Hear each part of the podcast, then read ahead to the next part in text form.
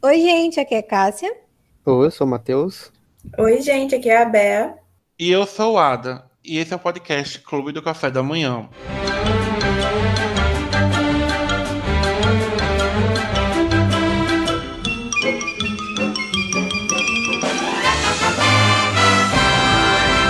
No podcast de hoje, vamos trazer a primeira parte de um projeto que a gente do podcast vai trazer para vocês, onde pegamos dicas de cada streaming e apresentamos para vocês as escolhas.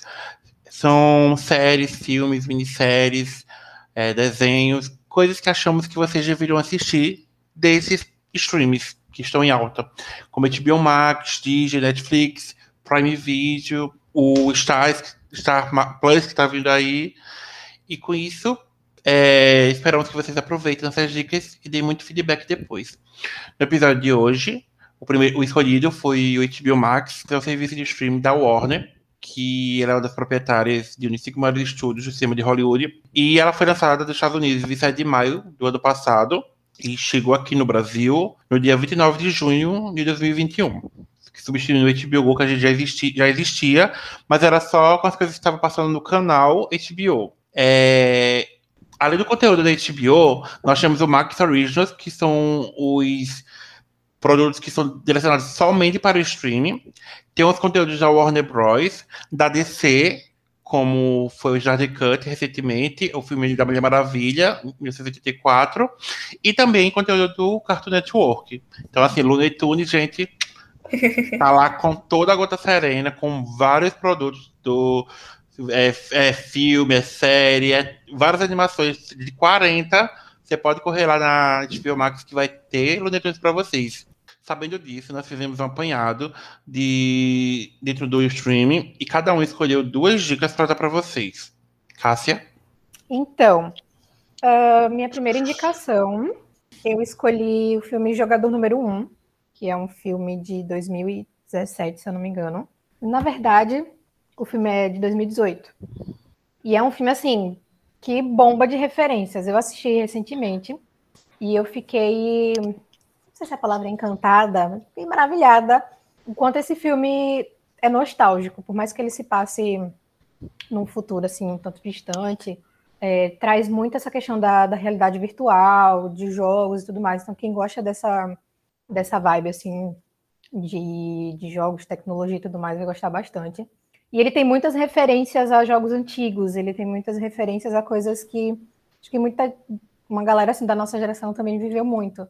Então, ele é, a maior parte dele, inclusive, é CGI, tipo, se passa realmente numa realidade virtual, porque a história, como eu falei, é no futuro distante, então é quando a Terra. É aquela coisa, né, de meio apocalíptica, né? A Terra já tá. As pessoas já quase tão... indo.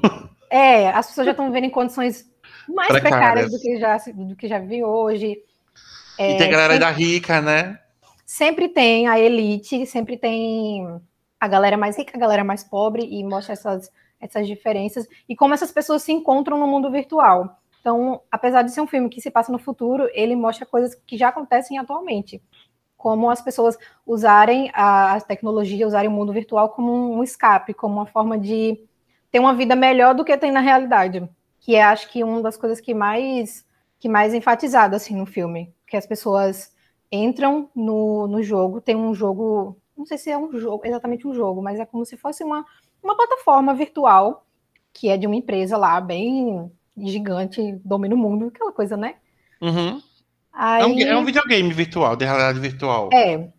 E a galera entra ali para viver coisas que elas não vivem no mundo real. Então, tipo, logo no início do filme você vê muita gente assim, pobre, vivendo em casas, em lugares bem precários, só que com o videogame, e elas dentro do jogo, sabe, tipo, com bastante moedas virtuais, não sei o que lá. Então, elas sempre estão sempre usando o mundo virtual como um escape para a realidade, que isso a gente já vê acontecendo hoje em dia.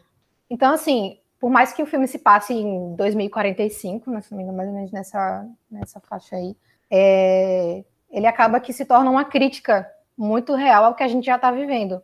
Então eles trazem de uma forma nada sutil essa, essa questão, né? Que eu falei da, do virtual e da realidade. E aí é, surge o, o, o, dono da, da empresa, que se eu não me engano se chama Oasis. O dono dessa empresa ele morre e ele solta um, um vídeo, ele tipo, se você está vendo isso é porque eu morri. Aí ele diz que quem encontrar um easter egg, literalmente um ovo dourado dentro do jogo, tem que passar por várias etapas e tal. Quem encontrar vai se tornar o dono da empresa dele. E aí ele começa a, a caçada, né? Começa a briga dentro do jogo, porque todo mundo quer se tornar o dono da empresa e ganhar bilhões de reais. Mudar completamente a vida real. Então, tipo, dentro do jogo, dentro da, do, do virtual, essas pessoas têm a oportunidade de mudar as suas vidas. Jogador número um, bem, bem inspirado na Fantástica Fábrica de Chocolate, né? Temos aqui as referências também já. Verdade. Deve ter tido uma inspiração de anime, será? Será? Na minha cabeça, sim. Como fã de A Fantástica Fábrica, na minha cabeça, sim. Então, o, o filme se desenrola a partir disso. Então, por isso que a maior parte do filme se passa dentro do jogo. Então, a gente acompanha os personagens virtuais. Dessa, dessa galera do virtual, a gente conhece poucos personagens da vida real. Tipo, o, o personagem principal, o Wade, ele tem amigos virtuais que ele nunca viu, por exemplo. E aí começa, né? Como eu falei, começa essa caçada tal, em busca desse, desse easter egg. Para chegar no final, você tem que encontrar três chaves. E essas chaves estão escondidas dentro do jogo. E esse personagem, Wade, ele é extremamente ligado ao, ao dono da empresa, né? Que, que morreu. Não ligação, tipo assim, familiar, nada disso, mas ligado à história. Ele é extremamente fã, ele conhece super bem a história dele do início ao fim e tal. Então ele acaba que tem uma certa vantagem por conhecer a fundo o, o, o, o criador do jogo. E isso faz com que ele é, pense de forma diferente das outras pessoas. E assim, o filme vai tendo um desenvolvimento muito bom que vai prendendo muito. Pelo menos eu fiquei muito, muito presa ao, ao, desenrolar desse jogo. Tipo, você acompanhar o Wade, né, e os amigos dele nessa busca, porque como ele tem esses amigos, ele não. Muitas das pessoas que estão jogando estão jogando sozinhas, né? Tipo, buscando esses, esse easter egg sozinha. E ele tem os amigos para ajudar. Então é tipo assim, se eu não ganhar, vocês ganham. E aí vai se desenrolando. Tem o seu clímax, que, nossa, eu não, eu não, sei como poderia ter sido melhor. Tem um momento do, do filme, né? Mais lá pro final, sem dar spoilers, mas que carrega um, um monte de referências. Gente, vocês não têm noção. Eu fui pesquisar alguns easter eggs dentro do, do filme, né? Algumas referências que tinha. E só em um dos sites que eu, que eu achei assim, tinha mais de 80 referências dentro do filme, referências a jogos de. a outros jogos, tipo Street Fighter e por aí vai, sabe? Jogos eu... muito conhecidos já da gente, assim. Seu Steven Spielberg liberou uma boa grana, né? Pra ter esse, esse tanto de coisa cultural dentro do filme dele. Foi. Pelo que muito, eu vi, o orçamento foi de 175 milhões eu não achei tão alto para o tamanho desse é filme. É porque assim. os atores são desconhecidos. É, o, o é, pagamento deles é baixinho. Ele, o dinheiro foi todo para ir. Realmente. Coisa interessante que além do, do, do grande referência dos anos 80, 90, a própria trilha sonora do filme é muito 80, Perfeita. é uma delícia. Meu Deus, eu amei a trilha é sonora desse filme. Coisa maravilhosa. Então, isso foi uma das coisas que me prendeu também. É muito empolgante. Eu acho que o filme ele, ele tem tudo assim para aprender você, principalmente quem entende mais as referências, tipo quem é, galera aí dos anos 80 para frente, eu sou dos anos 90, né? Mas é, tipo consegui pegar bastante referência. As que eu não peguei, eu fui, eu fui atrás, né? Para fui pesquisar. E é baseado num livro, né? Então, assim, eu nunca li, uhum. mas quem assiste, quem lê o livro e é, é parecido ou não é, dá, fala pra gente aí. Pois é. E, cara, o filme, assim, ele.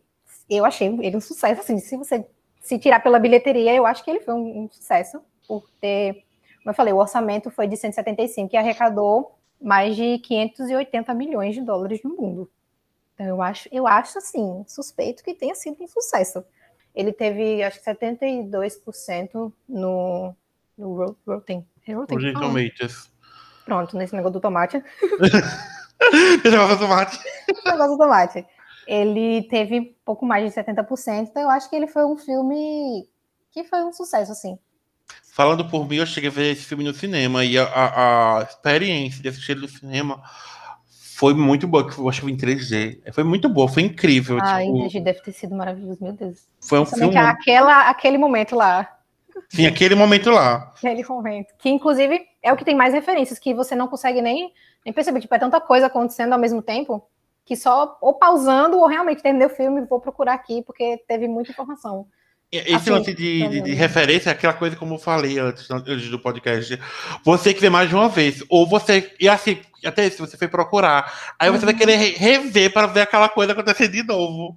Pois é, por Tipo, exemplo, teve um que eu fiquei, gente, onde é que ele tava? Porque eu vi que tinha uma referência, acho que era Deadpool. Do nada, eu, não, tava Deadpool. Eu falei, Deadpool, onde é que ele tava que eu não vi? Eu não vi. Apareceu ele, apareceu Batman, Mulher Gato. Porque, assim, são personagens que têm jogos. Tipo, então, é, como no, no jogo você pode ser quem você quiser, então as skins, né? Você poderia né, tá ali vestido de Batman, vestido de Deadpool, a galera se vestia como queria. Tem um jogo que é assim, né? Né, Matheus? É, é o Fortnite, é? Isso, tipo, a maioria dos jogos tem skin, né? Eles ganham dinheiro Uhum. com isso. Mas o Fortnite, ele tem umas parcerias com, com algumas empresas maiores, tipo a Disney, a Marvel. E aí tem as, as skins de personagens da Marvel. Já apareceu Thanos, já apareceu, enfim, um monte de personagem lá. Eles fazem é, em eventos, sabe? Pontuais. Uhum. Interessante é isso. Eu- quando, eu, quando eu vi jogador número 1, eu imaginei que seria tipo essa coisa que o povo joga Fortnite. Eu, acho- não- eu não jogaria porque eu não sou gamer, tá? Não entendi nada. Porque eu, eu vou até perguntar, é Fortnite mesmo? Eu estou, eu estou viajando aqui. Mas é bem, é bem essa, essa vibe mesmo, assim. Então, eu acho que é um filme que vale muito a pena assistir e acho que eu vou assistir mais uma vez, talvez mais algumas, porque é, a história aprende muito e tem plot twist. Eu amo filme com plot twist. Que você tá ali, de repente dá um aquele clean, você, meu Deus, como assim? Então tem plot twist. É, e também não só assim, tipo, vale a pena por todas as referências e tudo mais que, que esse filme traz, mas também você olhar com essa. Acho que eu vou assistir de novo, com esse olhar um pouco mais crítico, assim, que Uhum. o filme traz. Porque eu assisti mais pelo entretenimento. Então, acho que da próxima vez que eu for assistir, eu vou olhar com o filtro, assim, para ver realmente o que mais o filme traz, porque tem uma questão bem. questão social, digamos assim, Sim. bem, grande. bem atual, que vale muito a, muito a pena, assim, refletir sobre. E não só da, não só da, da, da- pobreza, mas de como a gente fica muito dentro dessa, desse mundo internet, de internet, esse mundo virtual, Uhum. e aí às vezes esquece um pouco. Tanto que uma discussão dentro do jogo é essa, dentro do, jogo- do filme é essa, do real e do virtual. Exatamente. É, é- é um filme que, assim, tanto que eu ia falar, é a gente, que você falou, acho que é 90, assistir esse filme dá uma sensação muito grande de nostalgia. É, ele, tem, ele, ele tem essa pegada nostálgica que Uhum. eu, eu sou pego de primeira. Falou nostalgia, eu A tô primeira música que toca, você já tá aqui, meu Deus, já começa Amei. a você. É muito bom. Então, realmente, é, tem essa crítica que é só, para mim, só acrescenta. Tipo, não é só um filme sobre videogame, mas tem, tem toda uma, uma história aí por trás que, digo e repito, vale muito a pena assistir. Essa é a minha primeira dica. Matheus, Oi. sua vez. Então, a minha dica, a minha dica de filme é um filme que entrou, inclusive, acho que essa semana, que é My Hero Academia, Heroes Rising, que é o segundo filme da, da franquia. Então, para contextualizar, My Hero Academia, que é também conhecido como Boku no Hero, é, é um mangá japonês da, do Kohei Hirokoshi. Ele é publicado no Brasil pela JBC. E aí, como é essa história? A partir de um dado momento, é, teve um acontecimento, tipo um, um segundo Big Bang, mas só para contextualizar o tamanho do evento, não a forma que aconteceu. Enfim, e a partir disso, 80%, pesso- 80% das pessoas do mundo desenvolveram individualidades, que são dons, tipo, tipo os mutantes. É bem parecido, os mutantes não, é X-Men. É bem parecido, inclusive, a premissa, só que tipo, em X-Men tem uma, uma paridade maior, acho que Aliás, os, os, os mutantes são até minoria, e aqui não, eles são maioria. E Eu tava muito interessado já, porque você falou Mutantes, Hum. eu fiquei, nossa, um, um anime bem parecido com Mutantes Caminho de Coração. Eu fiz, vou assistir sim. eu tava, eu, não, ele é eu bom. vou nessa aí. Ah, e aí as pessoas que não desenvolvem a individualidade, é, que tem, que sofrem preconceito, enfim, e que desenvolvem, como acontece em X-Men. Enfim, aí tem um protagonista, obviamente, como, como sempre tem que ter, que é um garoto que não desenvolve sua individualidade e tem um super-herói número um, tipo, que é admirado no mundo todo, enfim. E no desenrolar da história acontece um encontro entre eles e que esse super-herói acaba passando a individualidade para ele, ele acaba herdando esse poder. E aí tudo vai desenrolando nessa descoberta dele dos poderes, aí tem os, as problemas da sociedade, é, tem vilões que surgem e falam da hipocrisia dos heróis, tem herói que, que só é herói por causa do dinheiro, enfim, todas essas questões que a gente já conhece e já imagina que pode acontecer na história. Ponto. Aí no Brasil essa obra já tem 28 volumes, é, aqui é publicado pela JBC, tem um atrasozinho, é, no, no, no, Japão já está no trigésimo volume. Enfim, aí tem um anime, né, a animação da, desses mangá, como vocês conhecem, tipo Naruto, One Piece, Dragon Ball, e ele faz muito sucesso, acho que ele começou a ser animado em 2016. Dessa nova geração de animes, ele é um dos que mais faz sucesso. E outro mercado também que tem crescido muito é o de filmes derivados de animes e mangás. E aqui o caso não seria diferente. É, tem até um, um, uma certa rixa, porque os fãs do anime não gostam muito do, dos filmes, porque eles acham que a equipe que vai pro filme acaba desfocando a equipe do anime, a, a qualidade não fica tão boa quanto deveria ser, enfim. Isso está acontecendo, inclusive, agora na quinta temporada, que está sendo veiculada. Mas, enfim, é, aí a HBO, essa semana, adicionou o segundo filme. Esse é o segundo filme da obra. Os filmes não têm ligação é, entre si, e, tipo, nenhuma ligação direta com o enredo da história. Pelo menos os dois primeiros. O terceiro que vai sair já tem até mais. Tipo, eu acho que se você assistir sem assistir o anime, por exemplo, você consegue pegar pelo menos o, o, o contexto ali da coisa. Porque são histórias é, independentes, individuais, tanto do primeiro quanto do segundo. Enfim, é, o filme gira. Tem um vilão chamado Nine. Tipo, você, obviamente é um apelido. Todos, as, todos os heróis e vilões têm codinomes, como acontece nos, nos filmes super-heróis que a gente conhece. E aí Nine é nove em português, porque ele tem uma individualidade, ele tem que permite que ele que ele roube outras nove individualidades. Ele tem essa limitação.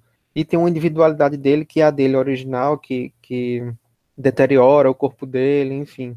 Aí o filme gira em torno disso, dele indo à procura de uma pessoa que tenha o tipo sanguíneo compatível, com uma certa individualidade. Eu não vou dar spoiler, não muito, que ele quer procurar e ele não consegue, enfim. Só que aí acontece, oh, coincidência, roteiro, de que nesse lugar que ele vai, tá lá os, os, os alunos né, dessa My Hero Academia, que é explicar, né? Hero Academia é um colégio de super-heróis, como tem a escola de mutantes. É um colégio de super-heróis, aí esses alunos eles vão para lá para aprender a desenvolver suas individualidades, além de aprender as matérias normais. E aí é, esse vilão vai lá para um certo lugar, atrás de um certo garoto que tem um certo tipo sanguíneo. E assim, os vilões de, de Academia, de Boku no Hero, eles são muito é, filosóficos, sabe? Naquele sentido, tipo, questionar a existência, questionar moral, ética, enfim. Então, nesse caso aqui também não é diferente. E aí ele tem a sua equipezinha de vilões, enfim, como, como tem outras no anime, e aí ele vai lá para esse lugar e os, os alunos, né, os aprendizes de, de herói estão lá, acontece aquele velho embate. É um anime shonen, que é aquele anime de... Shonen é meninos, né, em japonês. Que é aquele anime clássico de luta, de historinha, de amizade, enfim. Mas não é tão superficial, pelo menos eu não acho. Ele tem, claro, a sua distração, que a gente quer um, um, um círculozinho, porque não, né, a gente só quer se distrair mas ele é muito bom. E aí, no final, acontece uma certa coisa que um, um certo vilão do anime se sente usado, taraná, taraná, eu não vou contar. Mas enfim, já, já fica deixa para indicar não só esse filme, como também o primeiro, o anime e o mangá. O pra anime gosta, tá... pra gosta. Oi. O anime está disponível em algum streaming, você sabe dizer? Ou só no Crunchyroll? Então, é, é, é isso. É, os animes eles geralmente ficam disponíveis mais nessas plataformas de streaming de animes.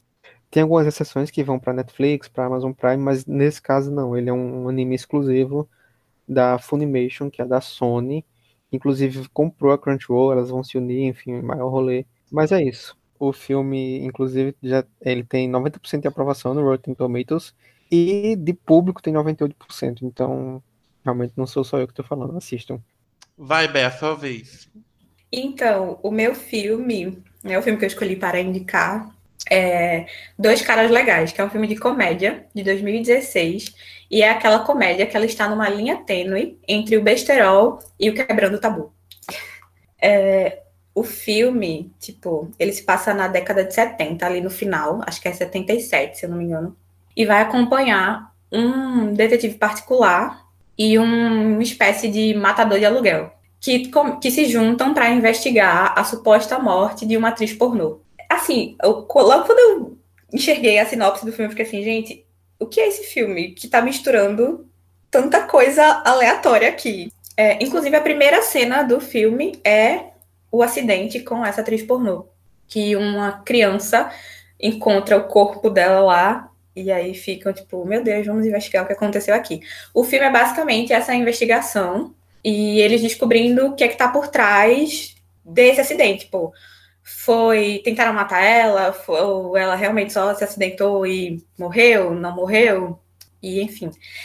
Se eu for falar o tipo, o final do filme exatamente, eu vou dar um spoiler, mas eu só gostaria de dizer que vai mesclar ali no final alguma coisa que no final ainda tem uma crítica política, uma crítica social que não está ligada à pornografia. Ele quebra o tabu no final do filme. E aí, ele. Ah, quando eu assisti o filme, eu fiquei tipo assim, gente, esse filme. Ele é legal, ele é muito bom de assistir, é engraçado, dá risada. Você acha que vai ser uma merda e ele surpreende. E eu fiquei muito chocada que hoje, para essa gravação, eu estava pesquisando e ele tem 91% de aprovação no Rotten. Tipo assim, gente. O Pisão. Tu escutou? Aclamadíssimo. Tu escutasse? Foi tá bom sendo quebrado. Aclamadíssimo. Daí, assim, vale muito a pena assistir o filme. Tem Ryan Gosling, tá, gente? Tem, pois é, ele, ele faz valer a pena. Ele é e o... Matthew Bomer. Ele é o, o Ryan se eu não me engano, ele é o detetive particular. Ah, tá. e agora, Adam, né? Sua vez aí de panfletar. Então, foi muito complicado, não por falta de conteúdo, mas é porque o conteúdo da HBO Max é muito grande e tem muita coisa que eu gosto ali. Mas nas minhas mexidas no aplicativo, existe esse filme chamado Vicious Fan, que no Brasil chegou com o nome de Círculo Vicioso. Ele é um filme do ano passado, mas devido à pandemia tá aquela coisa. Tá, em alguns cantos estranhos desse ano, em outros indo para streams, enfim. Eu acho que no Brasil nem estreou no cinema, porque ele é um filme de terrir. O que é terrir? É um terror com um pouco de comédia, né? Eu amo terror e comédia eu acho. Esses, quando eles sabem fazer essa, essa mesclagem de terror e comédia, é, é muito bom. O filme trata de um, de um cara meio abestado, de uma forma que, assim, realmente ele é um cara bem fracassado, sabe? Ele é jornalista de uma, de uma revista de terror e ele é apaixonado. Cara, é o típico filme da década de 80, onde o cara é apaixonado pela vizinha ou pela mocinha. Ele é apaixonado pela garota que mora com ele, que ele vive no apartamento. E essa garota tá com um carinha que ela tá saindo. E ele vai, tipo, seguir ele. Esse cara vai pro bar, fica podre de bêbado. E ele liga pra ela, inclusive, bêbado, vomita do telefone uma porqueira só. E do nada, o que acontece? Esse cara vai parar na reunião de. Tipo aqueles reuniões de alcoólicos anônimos. Ele para lá, se senta. E onde é que ele tá? Ele tá numa sociedade, num grupo secreto de autoajuda para assassinos de séries.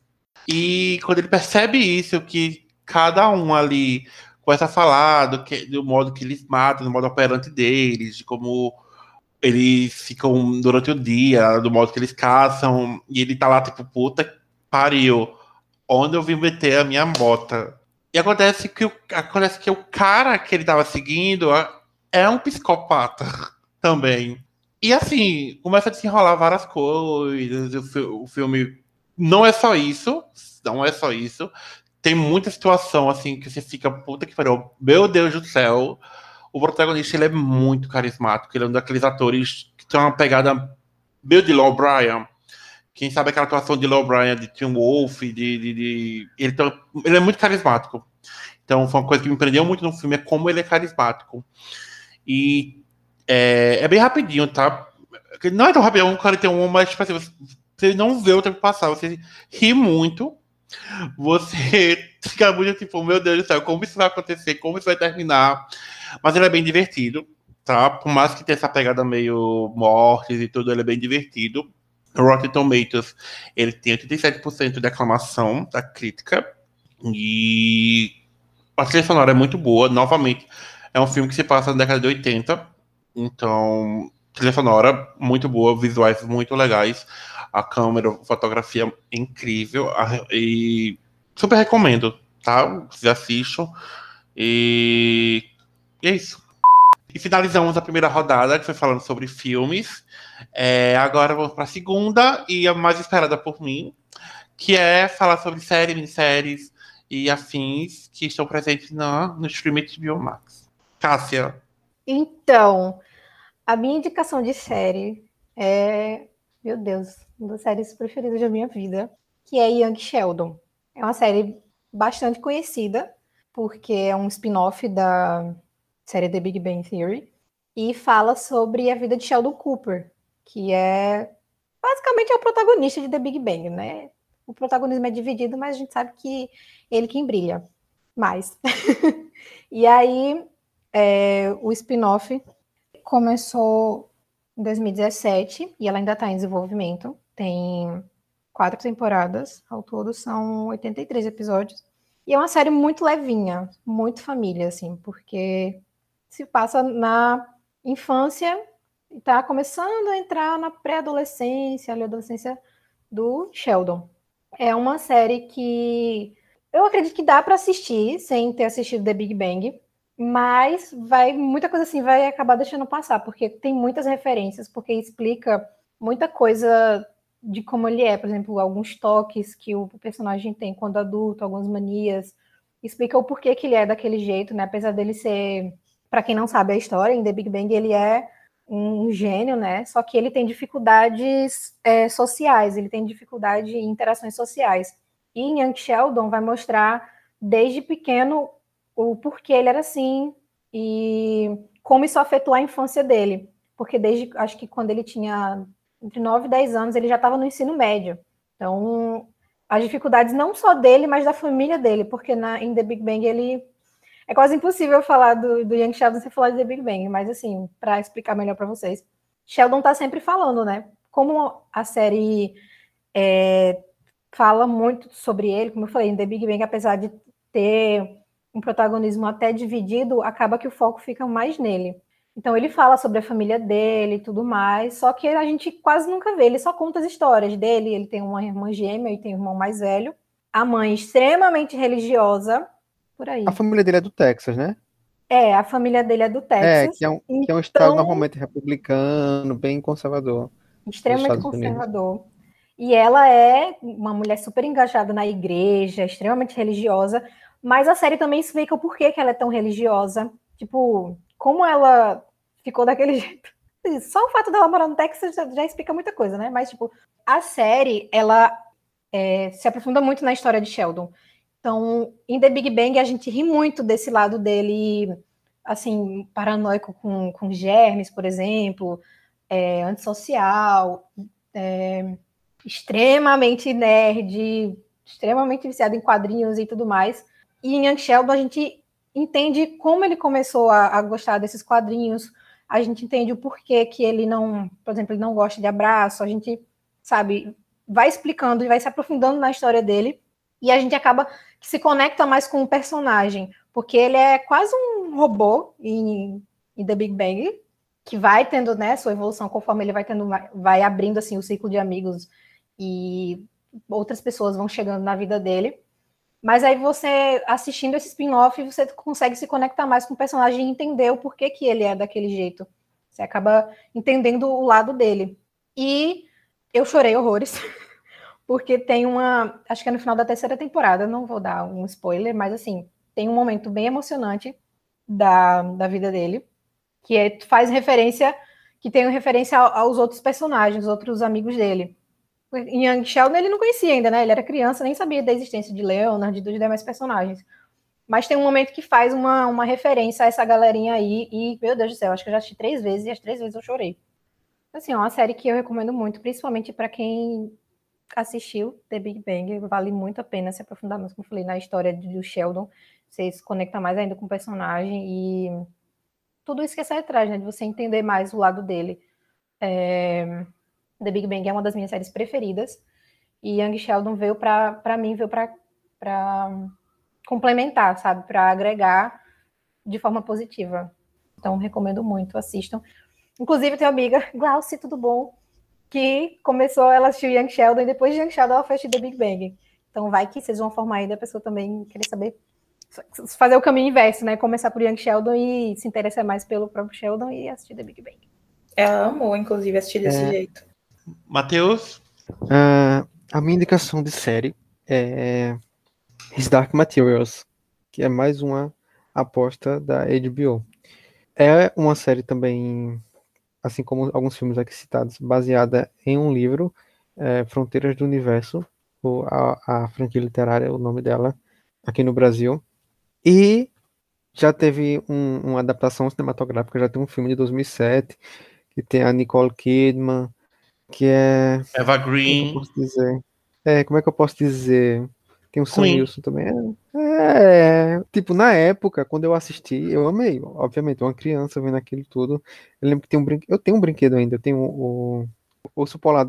No filme, os ursos polares falam, tem uma sociedade própria, enfim. E aí eu tenho o Yorick Burnison, que é, que é bem representativo na história. Enfim, o que é His Dark Materials? O que é. que O primeiro filme foi Bússola de Ouro. É uma série. Isso, é uma série britânica. É, até porque tem, tem tem ligações na própria, na própria temática com, com Londres, enfim. E é, ela se passa num, num, num, mundo alternativo. Acho que todo esse, esse debate de multiverso já ajuda a entender um pouco. Tipo, se passa num, num, mundo alternativo, tipo, como se fosse um espelhamento do, do nosso mundo.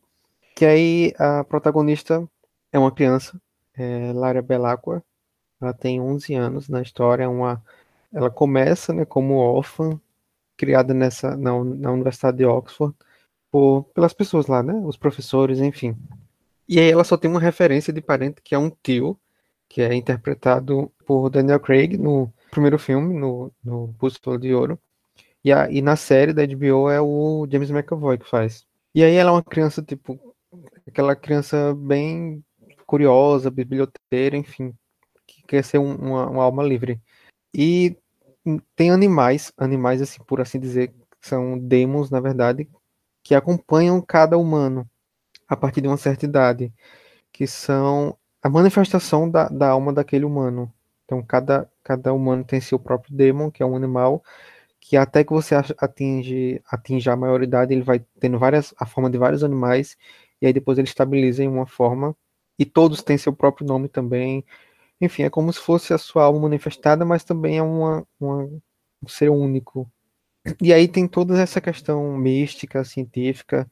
É, a história gira em torno do, do pó, pó com, com P maiúsculo, porque é tipo algo meio com uma descoberta que fica naquele impasse meio entre o sagrado e a ciência. Na série, inclusive, tem um magistério, que é a referência religiosa, é a grande instituição religiosa do, do da obra, que sempre está interferindo na história, sempre é, desviando o foco desse, dessa questão do, do pó, da descoberta científica, da abertura de conhecimento, para que as pessoas sigam somente a religião e se prendam àquela coisa. E por quê? Porque o pó, é, a gente descobre mais para frente na obra, ele permite inclusive a abertura de passagens daquele mundo para outros mundos, que é o que se descobre. Eles lá no mundo deles descobrem que tem mundos alternativos que eles podem é, ir e voltar, inclusive o nosso mundo. E aí as coisas vão acontecendo na trama. Ela faz amizades, ela foge do desse magistério que persegue ela porque por, por uma questão específica. Ela tem um objeto que é importante, que é os His Dark Materials, é, são alguns objetos que têm ligação com o pó, com toda essa, essa, essa temática. E aí ela vai perdendo amigos, vai ganhando outros amigos, e, e enfim. A história basicamente é isso, de forma bem resumida, para não dar tanta, tanto spoiler. É, já saíram duas temporadas, vai sair a terceira, está em produção. Ah, tem o Lima Manuel Miranda também na obra. Muito boa a participação dele. E é isso. Muito melhor. Aliás, eu vou aproveitar, vou burlar a, a indicação da série e vou indicar também o filme para que vocês possam comparar a diferença de na adaptação da obra. Mais Não, uma vez né? roubando, né? Nem, não, nem questionando assim os atores, o elenco, a atuação, enfim. Mas a adaptação mesmo, a profundidade que, que ganha aqui. Até porque o primeiro filme ele só cobre até certa parte da, da história dos livros. Mas é isso, é muito bom a série. Assista. Minha vez. A série que eu vou indicar, ela é original da HBO Max. É de 2020, né, do ano passado. E é protagonizada pela Anna Kendrick, de A Escolha Perfeita, Crepúsculo, Muito bem, falou certo. Amamos. E a série, ela é um. Ela é de cotidiano, tipo, tem drama, tem comédia, e o foco é na personagem da, da Anna Kendrick, né? A Darby. E vai do primeiro episódio, que é, tipo, o primeiro amor, assim, da vida dela, até a jornada dela encontrar o que seria a a alma gêmea dela. Nesse meio tempo, ela se envolve com gente muito bosta, então, tipo, tem os relacionamentos tóxicos, vai explorando também a relação delas com a relação dela com as amigas, com a família, e é bem fácil de se identificar. Já dá pra ver que é bem o estilo de série que eu, que eu gosto, que eu tô sempre indicando por aqui, porque acho que você se aproxima. Além de tudo, tem uma coisa que sou um pouco obcecada, que é Nova York. Acho que por conta de Sex and the City, inclusive, e Diabo Veste e Diário da de uma Princesa, né, que é ali em Manhattan. Então, assim, é uma cidade que eu tenho um pouco de paixão. E dessa vez a gente vê uma, um contexto em Nova York que é um pouco mais fácil de você se identificar. Não é só glamour, moda e happy hour com as amigas no meio da semana, como se você não trabalhasse ou que você é rica e tem. Tipo, Darby é meio fracassada, assim. Então, tipo, ela tem uns empregos horríveis, aí ela sai, aí ela fica meio perdida, tipo, meu Deus, o que, é que eu vou fazer da minha vida? Aí ela dá PT, ela tem fossa, então assim, é muito fácil você se identificar, é uma coisa meio acessível. E daí, é, essa é, a- acho que a principal característica que eu gosto da série. O drama da a jornada dela, né, para encontrar o amor da vida, é bem é bem interessante, porque você também consegue se enxergar ali, ficando na merda por gente que não merece. Tem um pouco de web namoro ou tentativas de web namoro. Tem relações que você fica assim, tipo, poxa, tinha tudo pra dar certo, mas não deu certo. Você fica, cara, sabe, você chipou ali, mas não deu certo. E é sensacional, assim, tipo, eu gosto de trilha sonora. Além da, da Anna Kendrick, tem a. Eu nunca lembro o nome dela. É Zo, acho que é Zoe Shaw, que faz a melhor amiga dela. E tem um ator que é Peter, não vou lembrar o sobrenome, que ele também faz The, The Bold Type, que é também uma série que tem esse estilinho aí. Peter. Vac. É, mas é, mas é da Netflix, né? Fica para um outro episódio. Ah, vale dizer que foi confirmada a segunda temporada. E na segunda temporada o foco não vai ser mais a Darby. E vai ser também uma, uma perspectiva diferente. Enquanto nessa você vai acompanhando o passo a passo dela, todas as decepções amorosas, até ela encontrar a alma gêmea dela, o amor da vida dela, na segunda temporada, até o que foi divulgado até então, já vai, já vai ser uma pessoa que já convive, já sabe quem é a alma gêmea dela ali. É uma antologia, no história- caso, Love Life. É, isso. Ela me lembrou um pouco Modern Love, mas assim, ao mesmo tempo que ela lembra, é, é totalmente diferente, porque a pegada de Modern Love são outros tipos de amores, né? Mas ela me lembra, assim, dá um, o mesmo quentinho no coração. Entendi. E agora a Adam é sua vez. É, então, gente, eu não vou panfletar Maria Fidestown, porque isso já foi panfletado no último podcast. E I May Destroy também. Nhama Destroy, porque eu também já panfletei demais o outro podcast.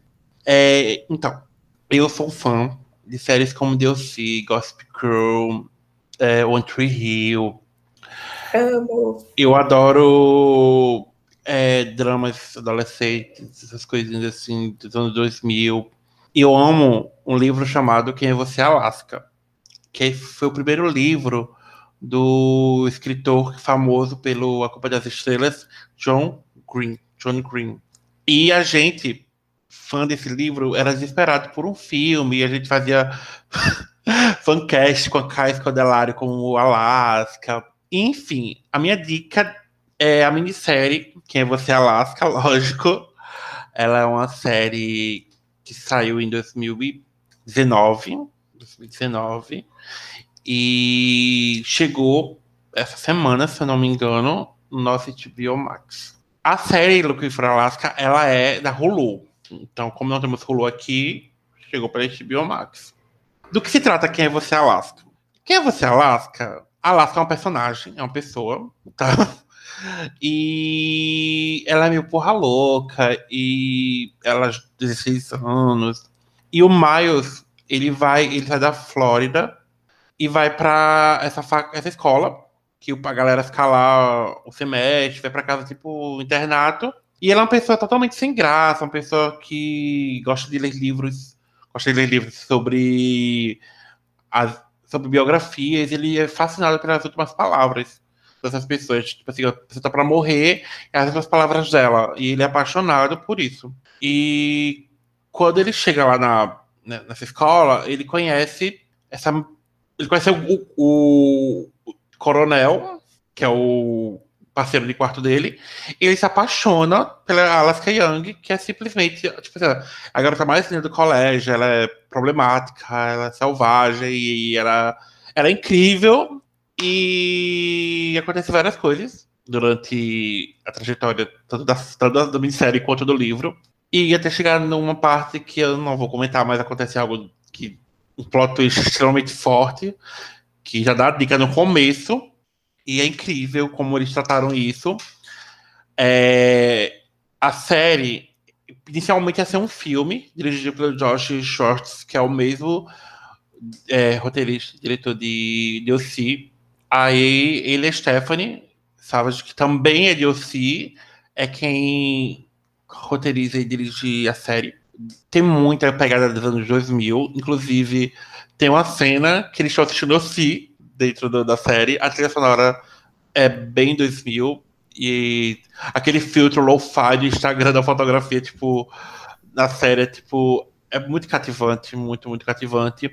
E ele faz a pergunta de. se questiona sobre o grande talvez. O que é o grande talvez? Ele passa. E a, a série toda eles querem responder isso: qual o grande talvez e como sair desse labirinto. O que é o labirinto da vida? E eu amo tanta série. Eu, eu fiquei muito com medo quando falou que ia sair, porque é um dos meus livros favoritos. Quem me conhece porque eu já li esse livro. E quando saiu a, a minissérie, eu simplesmente eu consumi ela um dia e eu estava em lágrimas no final. O tanto que ela é perfeita. Ela, ela pra você ver, não foi só falando, ela é uma série com essa pegada do adolescente. E ela tem 92% de aprovação, tanto de público quanto de crítica do Rotten Tomatoes. Então, assim, não é só minha lua em peixes falando aqui. Ela é simplesmente incrível. E, enfim, essa é a minha dica. Assista a minissérie. É rapidinho, oito episódios. Pode ver um por dia, ou fazer como eu, ver tudo e se acabar no choro. Sobre isto. E agora, finalizamos de dar nossas dicas. E vamos entrar agora na parte de dicas rápidas, menções honrosas que ficaram para entrar, mas não deu para entrar. A gente não tem como falar da HBO, da Warner, sem falar dos desenhos, né? Looney Tunes, como eu falei. Looney Tunes Show, Looney Tunes Cartoons. Coragem com Covarde. Animania. Looney Tunes. Scooby-Doo. Dudu do Edu. Dexter. Hora de Aventura. De Dexter, né? Recom... Gente, relatos aqui. Eu nunca tinha assistido Hora de Aventura, assim, porque na...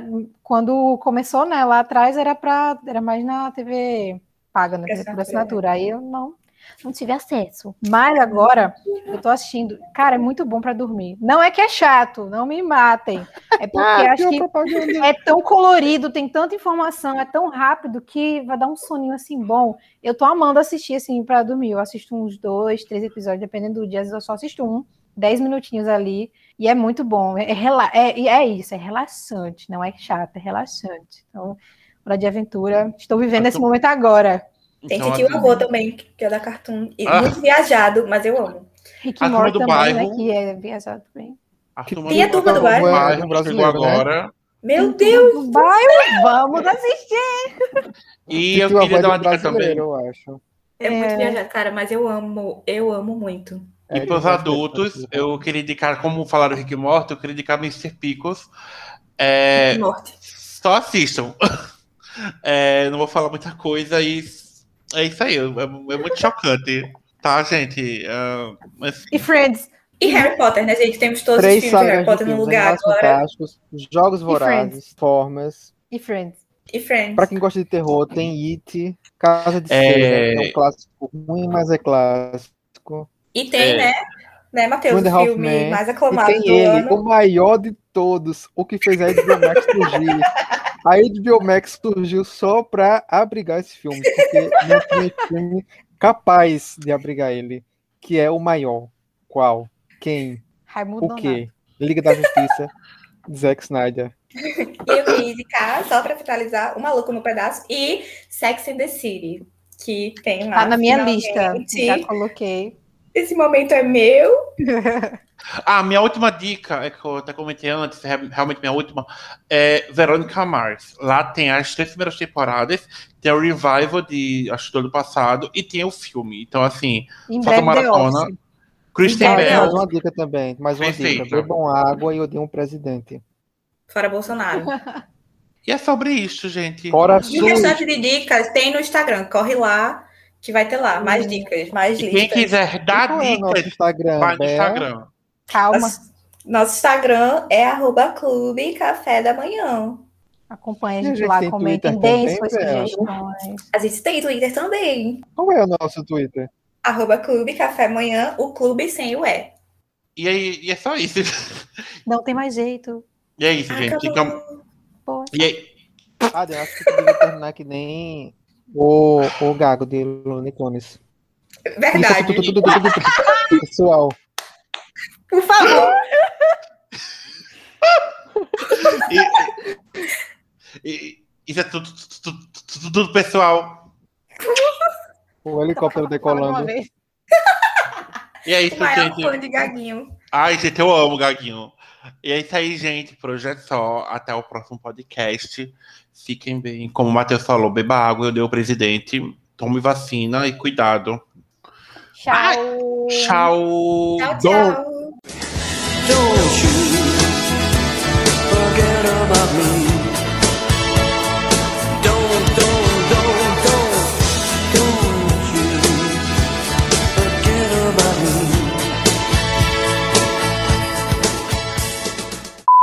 Então, podemos, vou começar, tá? No po...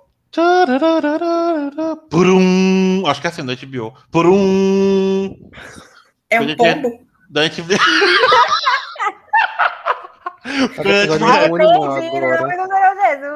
Porque da Netflix é tum tum. Acho que da HBO é prum. É diferente. Sabendo disso, nós fizemos uma capinação dentro do, do streaming e cada um escolheu. Peraí, uma capinação? Capinação de capinação, não? Eu imaginei o exército Capinar. agora, o exército brasileiro. É, de capina. capina, capina mato. Então, você tava capinando. Fizemos um apanhado. Ah, fizemos um apanhado. Uh...